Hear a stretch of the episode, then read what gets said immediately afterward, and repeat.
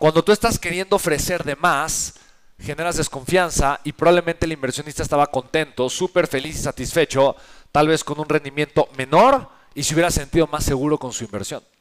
Entonces, de entrada, esta es una de las lecciones más importantes en recaudación de capital. ¿Qué es lo que vas a ofrecer? Sí lo que el inversionista está esperando recibir, ¿me explico? Pero no más. Ahora, mencionan colateral o garantía. ¿Eso disminuye el riesgo, sí o no? Hace que una oferta sea más irresistible. Si yo te digo, mira, tiene mucho menor riesgo porque en un mal escenario esto sucede y tu capital está respaldado. Hay algo que respalda el capital, que guarda el valor del dinero.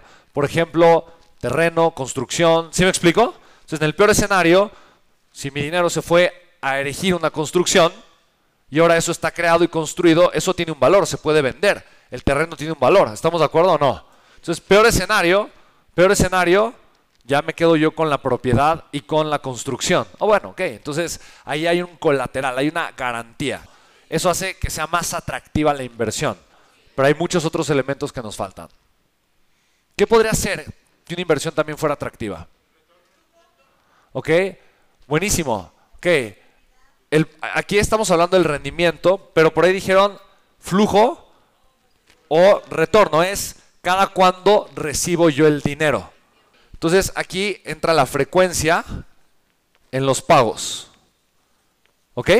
Cada cuándo voy a ganar. La primera es cuánto voy a ganar. ¿Qué pasa en un mal escenario? Cada cuándo voy a ganar. ¿Qué es disponibilidad? ¿Ok? Hay, ok, la palabra es liquidez, ¿no? Muy bien, muy buena, liquidez. Oye, quiero retirar mi dinero. ¿Qué tan rápido lo puedo hacer en el supuesto de que lo quiera sacar? ¿Qué tan líquido tengo yo ese capital? Ahora, hay diferentes reglas. ¿Qué otra, Paquito? La reputación de la empresa. Ok, súper bien, la reputación de la empresa. ¿De acuerdo? ¿Sería valioso eso, sí o no?